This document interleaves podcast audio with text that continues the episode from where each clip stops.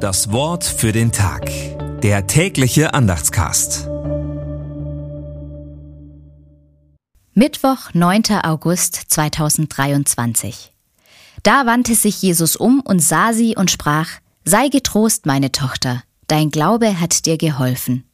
Und die Frau wurde gesund zu derselben Stunde.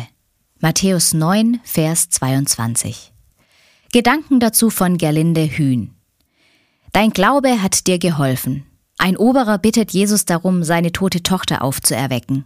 Es kommt eine kranke Frau hinzu, berührt sein Gewand und hofft, so gesund zu werden.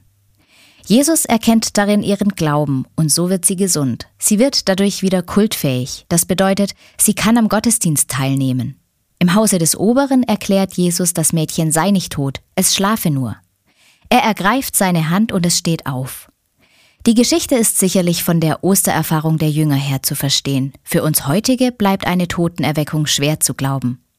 Dass aber Glaube und Zuversicht hilfreich sind, erfahren wir immer wieder im Leben. Das Wort für den Tag. Der tägliche Andachtscast.